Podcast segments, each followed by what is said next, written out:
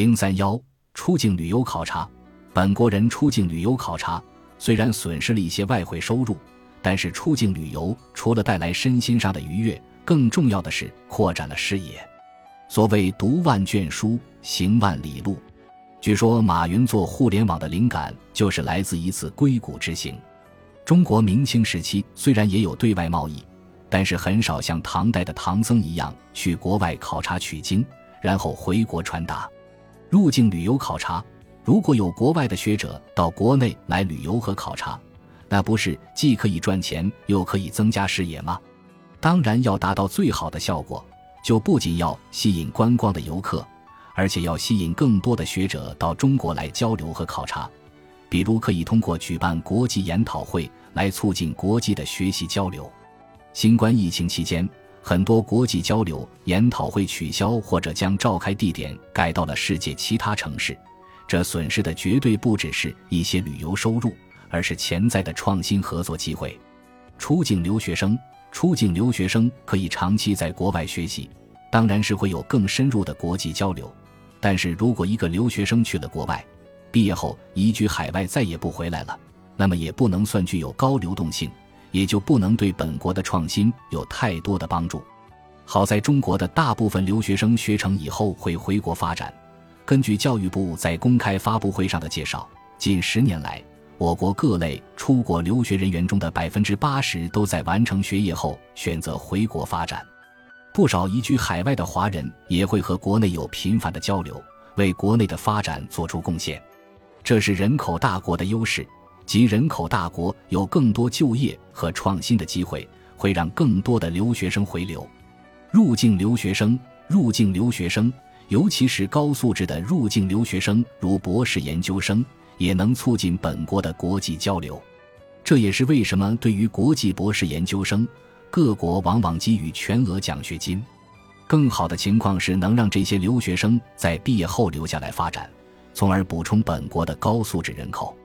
出入境移民从人口规模角度来看，出境的移民会减少人口的规模，削弱规模性；但是从加强国际交流性上看，可能是正面的，因为出境的移民还会对母国保持交流和有所贡献。高素质的入境移民既可以增加本国的人口规模，又可以增加国际流动性。当然，移民也会带来一些社会问题。有关移民对经济和创新的影响，将在后面的章节中详细论述。出入境劳工吸引低技能的国际劳工也是有好处的。低技能的劳工可能并不直接参与创新，但对经济也会有好处。出境劳工可以带来外汇收入，而入境劳工可以降低本国的用工成本。例如，引入菲佣可以大幅度降低雇佣保姆的成本，让更多的年轻夫妇雇得起保姆，减少做家务的负担，更有意愿生育更多的孩子。当然，外国劳工对本地的劳工市场会有一定的影响。有关国际劳工对经济的影响，将在以后的章节里详细论述。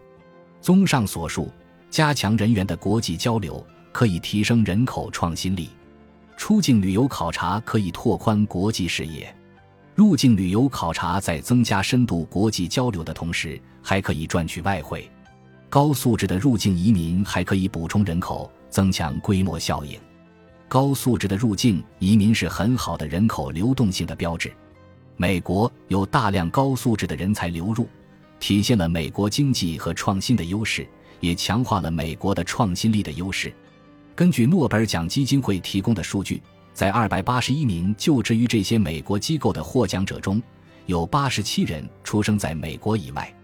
根据财富五百强的数据，我们统计了美国前一百家上市公司创始人的出生地，其中百分之三十左右的创始人出生在美国以外。显然，美国的对外开放。尤其是吸引外来移民，对于美国成为创新力强国功不可没。